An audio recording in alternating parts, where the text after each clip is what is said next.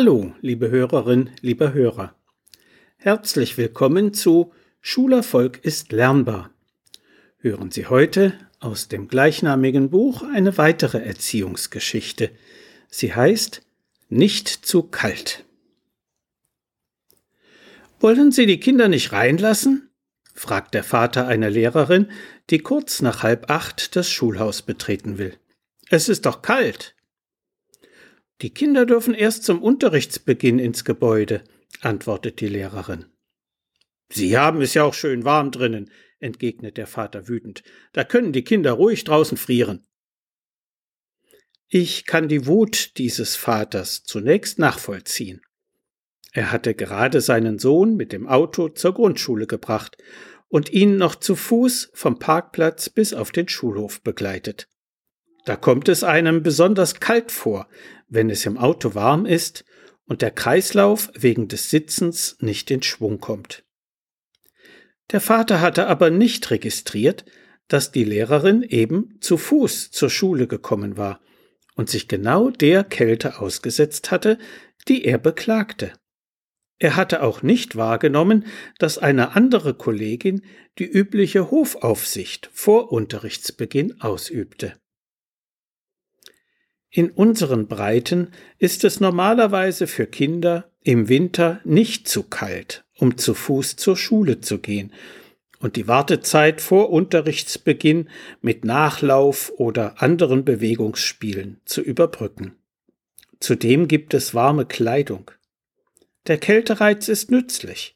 Er kann unser Immunsystem stärken, aber nur, wenn wir uns ihm auch aussetzen. Unser Organismus ist in der Lage, auf wechselnde Temperaturen zu reagieren, wenn er Gelegenheit hat, das zu trainieren. Die beste Vorbeugung gegen Erkältungen besteht in häufigem Aufenthalt in frischer Luft bei jedem Wetter, verbunden mit Bewegung. Außerdem fördert Bewegung an der frischen Luft vor Unterrichtsbeginn die Leistungsfähigkeit des Gehirns und die Konzentration im Unterricht. Wer zu Fuß zur Schule geht, kann anschließend besser lernen. Wussten Sie eigentlich, dass es alljährlich einen offiziellen und weltweiten Zu Fuß zur Schule Tag gibt? Er findet stets am 22. September statt. Das Aktionsbündnis Zu Fuß zur Schule aus Deutschem Kinderhilfswerk e.V. und Verkehrsclub Deutschland e.V organisiert ihn bei uns. Unterstützt von etlichen Prominenten wie Boxerin Regina Halmich, Rennfahrer Nico Rosberg sowie weiteren Persönlichkeiten aus Politik und Gesellschaft.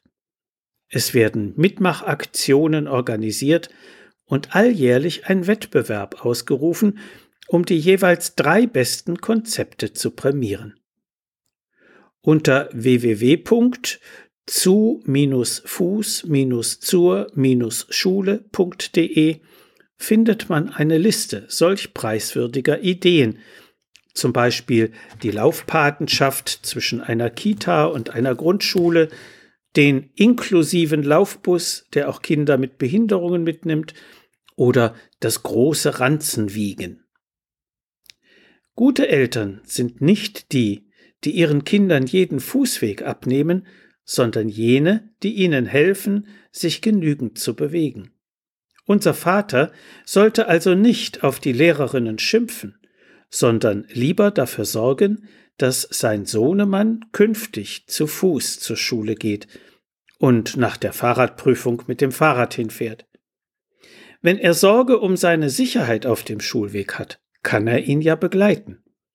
Das täte beiden gut. Zum Schluss noch ein kleiner Aphorismus dazu. Kinder brauchen viel Bewegung, sonst würden sie als Puppen geboren. So viel für heute. Sie finden viele weitere interessante Erziehungsgeschichten und hilfreiche Sachtexte in Schulerfolg ist lernbar. Medu Verlag Dreieich.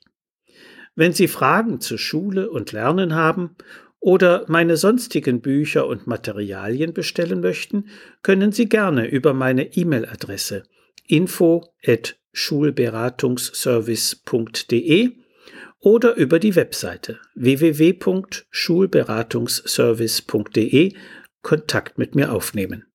Alles Gute und bleiben Sie gesund. Ihr Detlef Träbert.